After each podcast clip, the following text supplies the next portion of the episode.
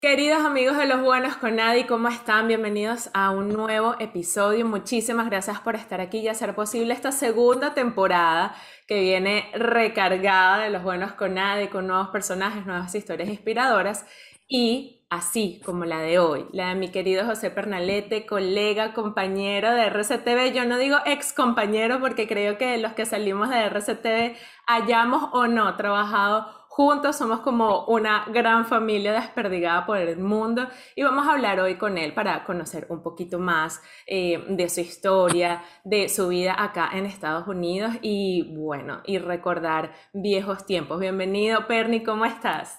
Adi, un placer, un placer compartir contigo, un privilegio, de verdad, poder conversar contigo y eh, exponer un poco lo que ha sido mi perspectiva a través de los buenos con Adi.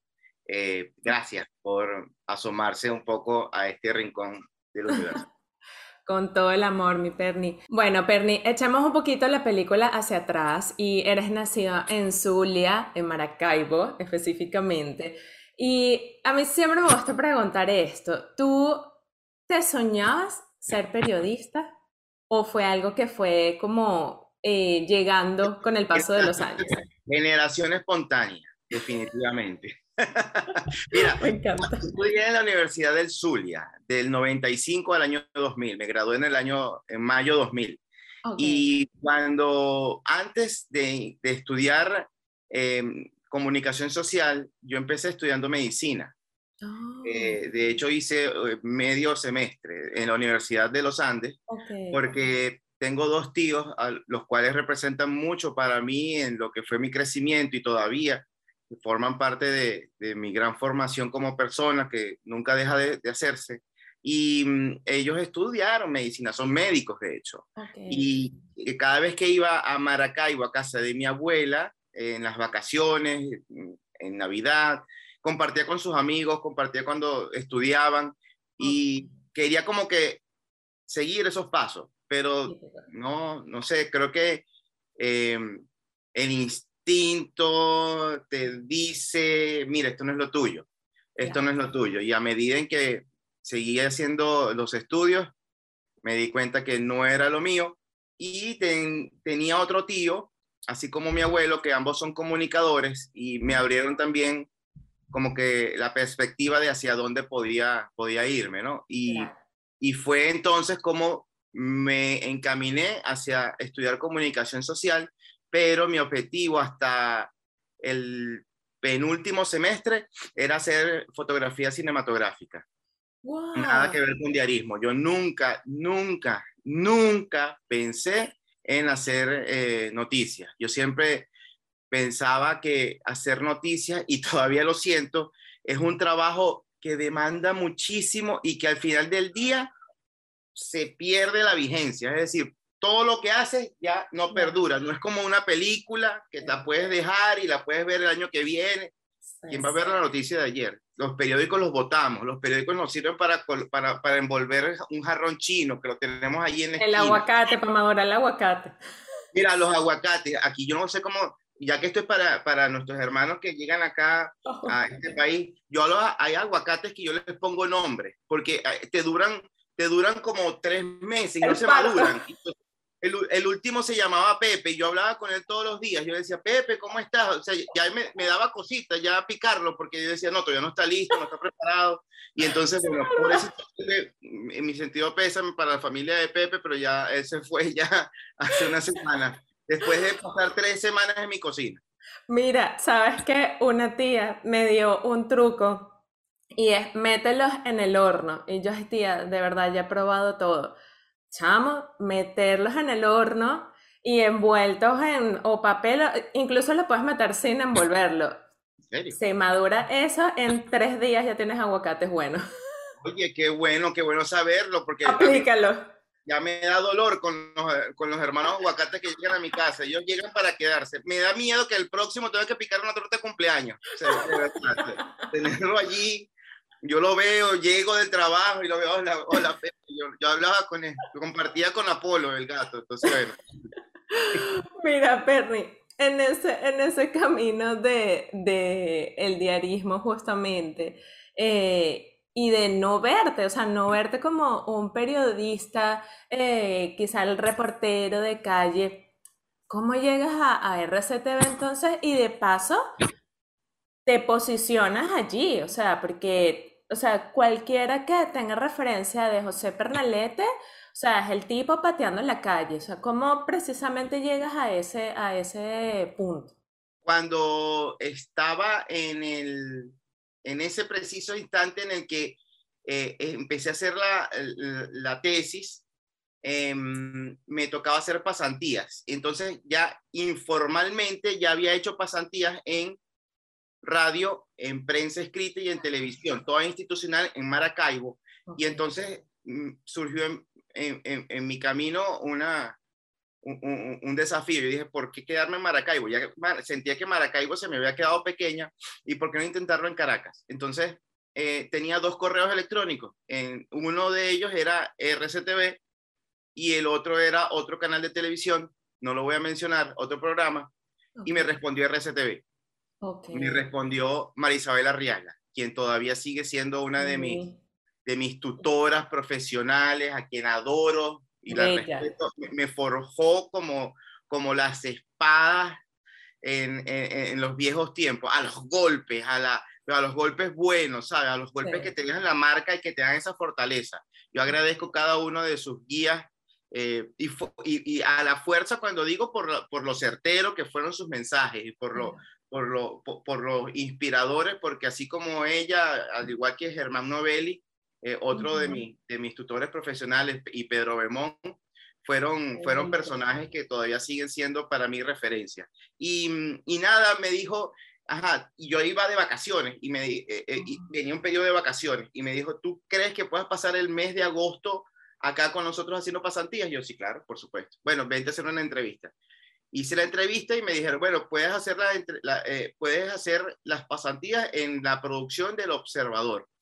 Eh, oh. buenísimo. Y de paso me pagaron las pasantías, que era lo, lo, lo, inesperado porque no me lo esperaba, eh, porque todo iba a salir de mi bolsillo, es decir, yo no tenía familia en Caracas y me fui a una residencia que quedaba justo atrás del canal y empecé a tener contacto con el, el, producto desde adentro, es decir, cómo recibía las microondas, porque era lo que me tocaba, después me tocaba editarle a los corresponsales, después que se convirtieron para mí mis aliados cuando yo, cuando me convertí en reportero. Y en, eh, en un momento mm, tenía yo que marcharme y le dije a Marisabel Arriaga, Mari, que me tengo que ir, ya se me acaba mi tiempo y, y bueno, me tengo que despedir, ojalá pudiera seguirlo haciendo, pero tengo que, hacer mi, tengo que terminar mi tesis en Maracaibo y tengo que terminar mis estudios. Y me dijo, vamos a hacer una cosa, vamos a extenderte las pasantías en la corresponsalía de Maracaibo. Y así fue. Eh, allí compartí con dos corresponsales, eh, uno de ellos Germán Novel y la otra persona era Sairena Barbosa, ellas compartían la, la, corresponsalía. Sí. Y cuando se me acababa el tiempo, me llamaron a Caracas y me dijeron, ¿tú quieres venir a trabajar con nosotros acá? Y Marisabel me dijo, me sentó y me dijo, yo quiero que tú seas nuestro próximo reportero. No me lo creía. No me lo creía. Yo nunca pensé en eh, estar al frente de la cámara. De hecho, yo sufro todavía, creo, de, miedo escénico. ¿De verdad, Perni? sí, sí, en serio. No te creo. no, es que es un cambio de rol. O sea, tú me quitas el rol de periodista y, y nada, yo creo que hasta la lengua mucho, porque yo tuve que hacer ejercicio. Yo, yo, yo, tengo, yo tenía problemas de, de, de ceseo, entonces tuve que incluso hasta quitarme el acento, porque yo hablo maracucho. Y entonces en Caracas me decían, si tú sigues con el acento maracucho, te mandamos para la corresponsalía. Y yo, no, chévere, chévere. me quita. y, bueno, poco a poco empecé con la, primero me empecé a trabajar desde adentro, haciendo notas eh, como de la casa, eh, sin salir a la calle, puliendo un poco la redacción y después empecé a hacer notas. Me acuerdo que mi primera nota en Maracaibo fue de la Feria de la Chinita. Y mi primer camarógrafo es un reportero muy notable ahorita en Maracaibo, que era Lenín, es Lenín Daniel. claro. Él fue mi primer camarógrafo. y después mi primera nota, recuerdo, en, en, Caracas fue algo de Semana Santa y mi camarógrafo para ese entonces era, ese día era José Luis Grau. Y posteriormente entonces empecé a hacer comunidad y después economía hasta que finalmente eh, terminé haciendo sucesos en la mañana como el titular del noticiero. Oye, Perni, mira, tú dices lo del miedo escénico y te digo de una, no te creo. Porque, señores, este señor que lo ven allí muy quietico y muy tranquilito y muy todo, ya uno sabía cuando llegaba al canal porque era un escándalo completo. Salía, o sea, saludando a todo el mundo, a grito herido. Bueno, llegó Pernalete, señores. ¿Cómo? Ah, ahora pregunto, ese, ese Pernalete, porque obviamente ya después de tantos años en RCTV, bueno, eras como el muchachito, el, el, el niño allí en el canal, pero sí, nos saltamos ya eh, tu historia, damos aquí un, un, triple salto y llegamos a Estados Unidos. Eh, ¿Hubo algo de, de, tu personalidad o de tu escena, más que de tu personalidad, como de tu conducta, de tu comportamiento que tú tuviste que quizá eh, cambiar acá, adaptarte cuando entraste a canales aquí? Cuéntanos un poquito cómo fue ese proceso, porque a veces creo que em, es como difícil, ¿no? O sea, uno como migrante cree que llega y bueno, y aquí llegué y, hay muchos que piensan que tengo que llegar igualito como venía y no me puedo adaptar y el mundo se tiene que adaptar a mí. Cuéntanos cómo fue ese proceso para ti. Mira, eh, es que has dado muchas cosas claves. Una es que estamos en una sociedad que no es la nuestra. Cuando lleguemos tenemos que entender que es otro sistema. Eh, la maleta de logros, la maleta de aspiraciones, la de aspiraciones sí la podemos traer, pero la de esos logros, la del título, la de quién soy o quién era, eh, todos los premios, guárdala, guárdala, déjala en un almacén allá en Venezuela, te la traes después, porque aquí venimos con un camino de cero. Aquí venimos en el que nadie, al menos quienes aspirábamos a ser reconocidos por nuestros, eh, nuestros triunfos, eh, es muy difícil, ¿no? Al menos que estemos hablando de carreras internacionales. Pero eh, eh, yo creo que lo más sensato para cada quien es entender que hay que empezar de cero. Y eso fue lo que me ayudó mucho. todo eso entendía que primero tenía que involucrarme con la comunidad donde, donde, donde comenzaba el comienzo, donde empezaba a, a remar. Entender que esta es la escuela, eh, esta es la alcaldía, entender que son las alcaldías acá, si iba a dedicarme a, periodismo, acá entonces tenía que entender que hay, hay alcaldía fuerte y alcaldía débil. Son los mm. distintos tipos que definen políticamente las alcaldías, si es consejo o comisión, eh, qué es el condado, eh, qué abarca todo eso. Entonces, entender toda esa estructura. Imagínense cómo entender que en el condado de Miami-Dade hay 33 municipalidades. Tú dices, Dios mío, es decir, 36, 33 alcaldes en un condado. Y tú dices, ¿cuánto dinero, departamento hay? Porque por cada eso hay un departamento de policía.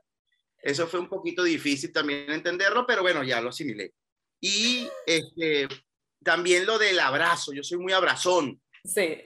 Yo soy muy, vente. Y aquí Em, lastimosamente el, eh, eh, el, el, estadounidense, la cultura, la rutina es de lejos. Eh, por eso es que a mí no me ha costado mucho el distanciamiento físico y social de la pandemia, porque aquí ya estábamos en eso. Ya, exacto, venías acá en preparación.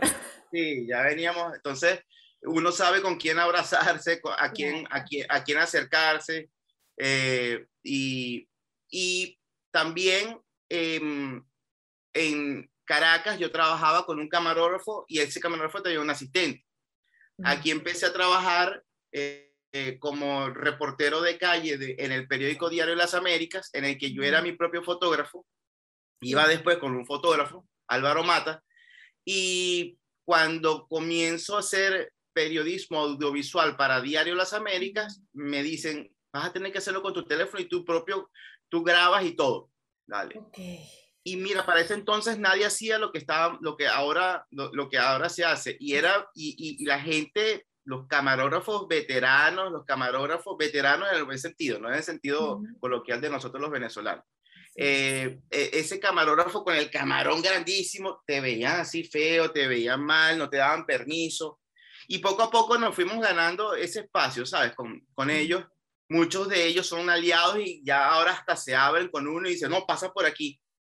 Y posterior, mm, mm, para saltarme, para hacer una elipsis, mm, me, dice la voz de América para trabajar con ellos. La voz de América es el servicio de noticias del gobierno de Estados Unidos para ser el corresponsal de ellos acá. Y me dicen, no vas a tener camarógrafo, vas a ser tu propio camarógrafo. Y eh, em, empiezo a manejar cámara, empiezo a, a editar mi propia historia y me empiezo a convertir en lo que en estos momentos quiero seguir, seguirlo haciendo de manera específica o especializándome, que es en video reporter, eh, productor de multimedia. Uno propio hace su historia, uno propio tengo ya mis equipos de luces, que más o menos los adecuo para llevarlos en una, en una carrucha, para que cuando tenga que hacer un reporte especial, iluminar todos los lugares, eh, una cámara high definition. Entonces, eh, ya comienza uno a especializarse en esto, que tiene una competencia impresionante en la que mucha gente quisiera poder ejercer el puesto que yo tengo, no lo veo como que un logro, sino porque tengo competencia atrás que me puede, que me puede acechar. Y entonces es allí donde eso más me motiva a seguirme especializando, a seguir mejorando mi producto más que ya del tubo, porque ya el tubo periodístico ahorita, el tubazo ese periodístico ahorita no existe. Yo creo que eh, más bien hay gente que se apresura en dar una información y comienza a darse cabezazos que en, las redes siempre va a quedar la huella de tu error. Yo prefiero que alguien lo diga primero, ¿sabes? Eh, son, eh, yo, yo prefiero tener la certeza de la información, pero yo sí voy a dar una información completamente investigada. Te lo puedes decir mejor luego. Exacto. Entonces, creo que eh, el desafío para, para todos es cuando lleguemos al país donde estemos, muchachos, no esperen una bienvenida de, de incluso de nuestros hermanos venezolanos. Mm. Eh, vámonos bien juntos, si nos vamos en plan familiar, vámonos con, con, con, con nuestros, nuestros aprecios bien guardados, nuestros principios y nuestro objetivo bien enfocado. Y, y tengamos en cuenta que tenemos que estar preparados para de a uno a tres años de sacrificio, en el que tenemos que adaptarnos a, a eso. Y poco a poco, con, con, con la perseverancia, yo les aseguro, y, y, eso es un promedio, eso es un promedio de verdad, que eh, independientemente de, del país donde estén, de uno a tres años, alcanzan a, a, a darle eh, balance a esa patineta, a esa tabla donde están en estos momentos eh, surfeando, porque a pesar de que crean que existe inestabilidad en los pasos, fíjense, ya yo soy ciudadano de Estados Unidos. Eso eh, te iba a preguntar, ya, ¿cuánto, ¿cuánto tiempo tienes tú acá? El año que viene cumplo 10 años. Wow. Sí, 10 años. Yo estoy muy agradecido de, estar en esta nación, una nación que me ha enseñado el valor de, del trabajo. Se trabaja bastante porque no, no, en vano le dicen los esclavos unidos eh, para, para estar en, para estar en, en, en, el sueño americano donde no se duerme, como muchos dicen. Pero, hay tienes que, comprar un muy buen colchón para, para aprovecharlo. Pero, pero, o sea, si te, si te organizas, si, te si, si, sabes tomar buenas decisiones, si trabajas en equipo, eh, eh, te vas a dar cuenta. Y cada vez que piensen, y yo, yo se los dejo de reflexión, cada vez que piensen aquellos amigos que decidieron dar ese salto y salir de nuestra querida Venezuela, que está muy golpeada, y digan, y estén fuera de su país y las circunstancias sean muy fuertes, piensen, volver a Venezuela estaría mejor o peor que ahora. Miren, así estén en otro país cuyas proyecciones sean peores que las de Venezuela, estoy seguro que van a poder en estos momentos, en el país o en el lugar donde se encuentren, van a poderle seguir dándole eh, ese, esa ayuda a su familia, porque al final todos nos fuimos para ayudar a nuestra Ayudar, exactamente, a los que están allá. los que están allá. Y, y, estoy seguro, piénsenlo, piénsenlo siempre, piensen, cada vez que quieran devolverse, ¿estaré o no mejor eh, regresándome a Venezuela? Esa respuesta, si viene del corazón, si escuchan su silencio, creo que les va a dar la guía que necesitan. Mira, Perni, tú llegaste acá, eh, bueno, si lo quieres compartir, si no lo quieres compartir, no pasa nada, pero tú llegaste acá, eh, ya tenías tus papeles o llegaste aquí, ¿cómo fue esa, esa llegada acá? ¿Llegaste directamente a, a, trabajar en estos medios o tuviste que hacer otros trabajos antes de eh, ejercer como periodista? Sí, fíjate, mm, ya había una planificación familiar en, en casa junto con la mamá de los niños previo. Eh, mm, vinimos ya con, una, con, un viaje para hablar con mm, futuros aliados en los mm. que les, les, planteamos, nos queremos venir. Okay. Em, paralelamente se hacía un trabajo eh, con nuestro abogado para ese entonces, que todavía sigue siendo mi abogado de migración, Walter Infante, eh, yo a través del cual solicité una visa que es la conocida de habilidades extraordinarias. Ah. donde se establece la residencia este, permanente. Permanente. Sí. Y eh, por fortuna se me dio vía consular eh, la entrevista y todo. Para ese entonces funcionaba el consulado de Estados Unidos en, en Venezuela, en Caracas y me aprobaron la visa. Qué bien, qué bueno. ya eso era una cuenta regresiva. Ya para ese entonces yo trabajaba, ya yo no trabajaba en RCTV, sino ya yo estaba trabajando en, eh, el, en la policía de Chacao como jefe de prensa. Mm. Eh, en el segundo cierre de RCTV yo dije, no, ya aquí no hay más nada que hacer, ya nadie me está viendo acá, mis noticias son de comunidad y crimen, es decir, ¿para qué yo voy a seguir aquí? No, tengo, no tiene sentido y me voy. Y entonces Laura Castellanos me dijo, vente para acá, trabaja conmigo y me fui a trabajar con ella, estuve un año y tantos meses. Y bueno, al llegar acá, por supuesto, no tenía ningún problema para trabajar, salvo que no tenía trabajo. Entonces... Pequeño detalle. Pasé seis meses sin trabajar. Pasé seis meses sin trabajar. Eh, bueno, trabajaba en casa, era el administrador de la casa, era el que se encargaba de hacer eh, todo lo que, lo que hacía falta. Por fortuna después, parte de, esos, de esas conversaciones con futuros aliados empezaron a cristalizarse. Uno de ellos era con, con la directiva de Diario Las Américas.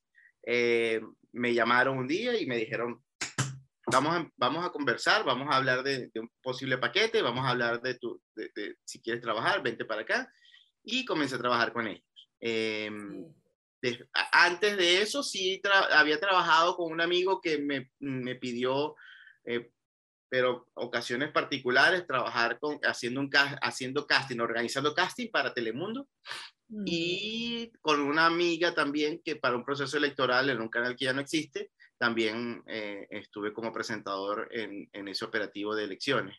Y eh, después eh, hubo un canal local que dejó de existir y me pidieron que fuera su reportero, hasta que mm, el EBTV para ese momento tenía otro socio, ese socio mm, me llamó, me dijo, queremos tenerte en un programa entre 7 y 8 de la noche, que se llama Dígalo aquí, con una muchacha que eh, tiene eh, ese programa y quiero que, queremos que sea su pareja. Y dije, ¿por qué no? Y hasta ahorita sigo con ellos. Inmediatamente después, eso fue un proceso muy bonito porque eh, al momento en que me, me, llaman para trabajar con ellos en ese programa, de inmediato a la semana me llaman de La Voz de América. Y son los dos trabajos en estos momentos, luego de seis años aproximadamente en los que estoy con ellos. Eh, eh, a, ambos equipos les tengo mucho aprecio, han cambiado, han rotado mucha gente, a mucha gente le he visto que se ha ido, eh, mm, mm, un par de productores a quienes he tenido que, con quienes he tenido que compartir, los, los he visto convertirse en reporteros y es algo que, que me llena mucho. Me, me, me, porque al final eso es lo que vamos dejando nosotros, eh, eh, el, el, el legado de bien, el legado de, de, de, inspiración, de motivación.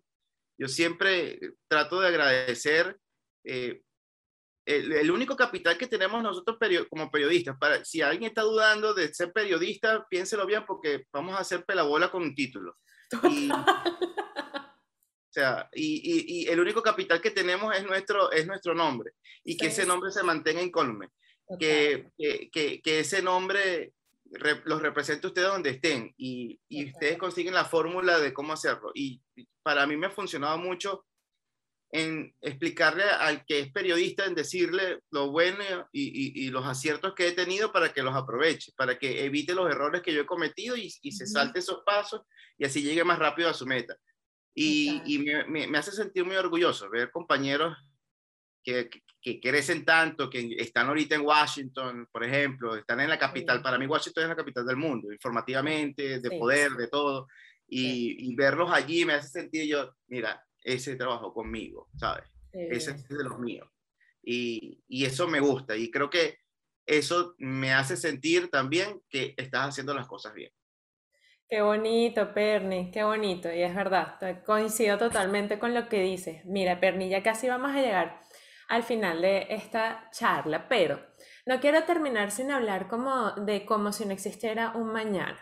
Em, precisamente hablabas de, que em, estás en ese camino y te estás construyendo y además es una pasión que tienes, eh, que yo lo llamo video storyteller más bien.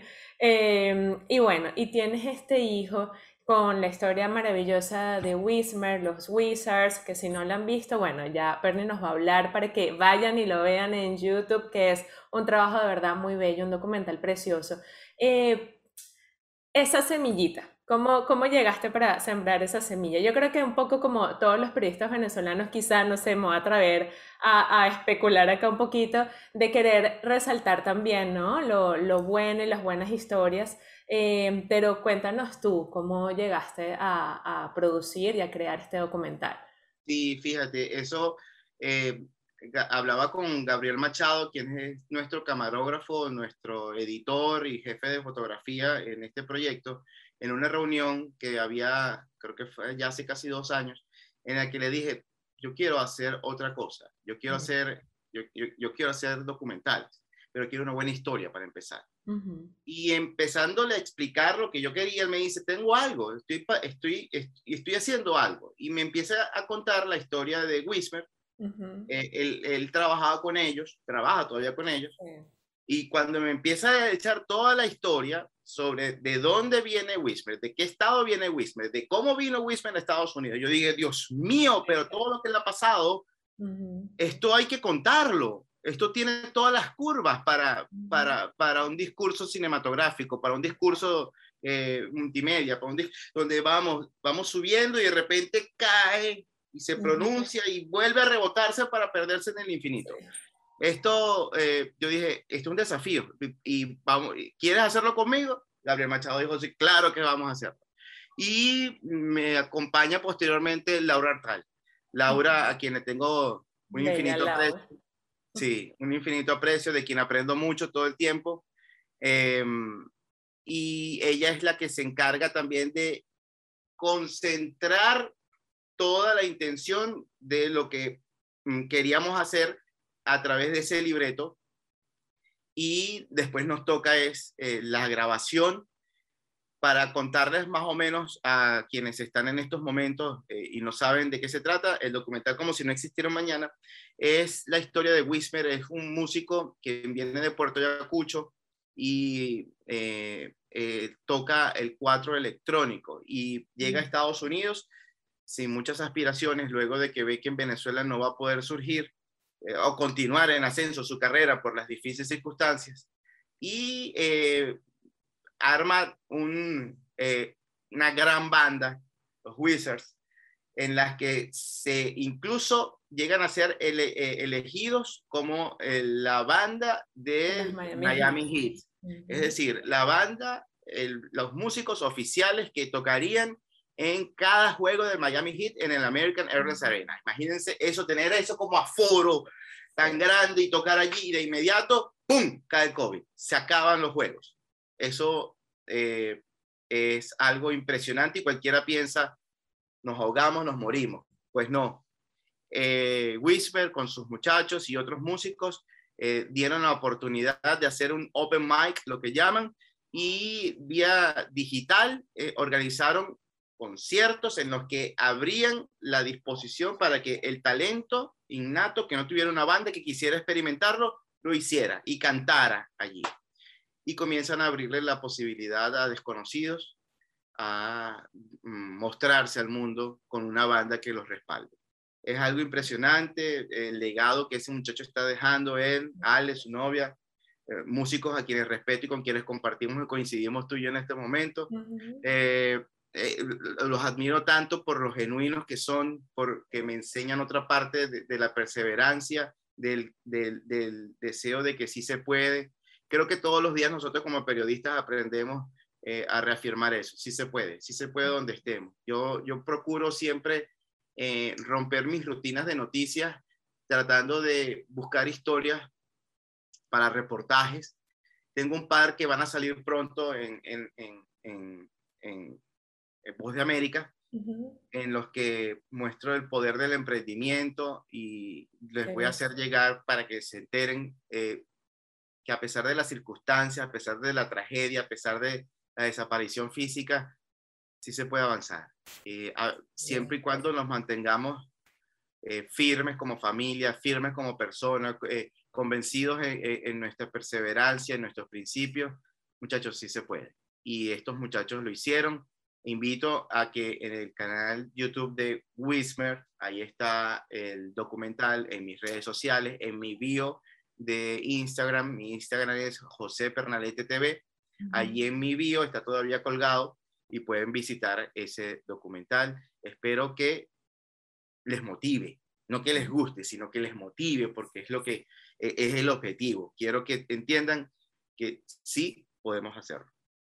Sin duda los va a motivar, es un trabajo bellísimo y bueno, ya tanto a Lau como a Wismer, a ti también ya les había expresado mi admiración y mis felicitaciones y mi orgullo y nuevamente lo hago porque de verdad es un trabajo precioso, precioso que mm, yo creo que motiva a cualquiera. Y bueno, y si nos vamos a lo periodístico y a lo técnico y todo, también un trabajo espectacular.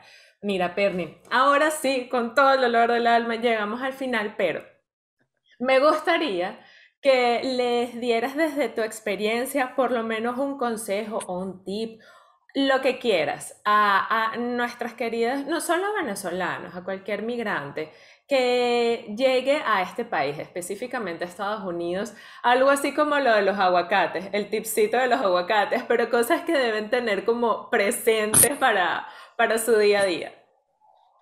Miren, a pesar de que sintamos nostalgia por eh, esos seres queridos que dejamos en nuestra tierra natal, a pesar de esa separación forzada de nuestra familia, porque a lo mejor papá y mamá decidieron dar un paso adelantado y uno cuida a los hijos en nuestra tierra y el otro se adelanta para preparar el camino.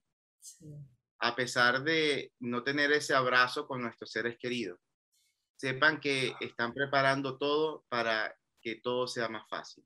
Y en función de, de, de que vamos a hacer que nuestra familia esté muy bien, de que nuestros hijos estén mejor, de que nosotros tengamos un mejor porvenir, eh, merece la pena quizás trabajar tanto en estos momentos, que no va a ser para siempre, y que siempre tengamos presente el poder divino, el poder de quienes crean ustedes. Yo creo en Dios y la Virgen, pero si ustedes creen en Buda, si ustedes creen en cualquier eh, formación que está más allá de lo comprensible, entiendan que depositen esa fe. Déjenle todo ese sacrificio a ese poder divino. Ofrézcanselo a él todos los días. Yo lo hago todos los días, con humildad. Con la humildad que se me parte siempre el corazón, pensando en mi familia. Pero siempre mi familia estoy seguro que va a estar mucho mejor de cómo pudiéramos estar nosotros en el lugar un lado donde estamos con ellos. Es así. ¡Ay, Pernalete! Nunca Se me aguó el guarapo. Se me aguó el guarapo porque yo, yo emigré también hace 10 años, bueno, hace ya casi 11. Estuve 10 años viviendo en Colombia. Y ahora, bueno, eh, desde este año acá en Estados Unidos. Y creo que ese es el pensamiento que a uno lo, lo, mueve todos los días, ¿no? Buscar estar mejor para ayudar a los nuestros en, todo lo posible. O sea, uno eh, está todo el día en esa máquina allí. todo el día ahí. No descansamos.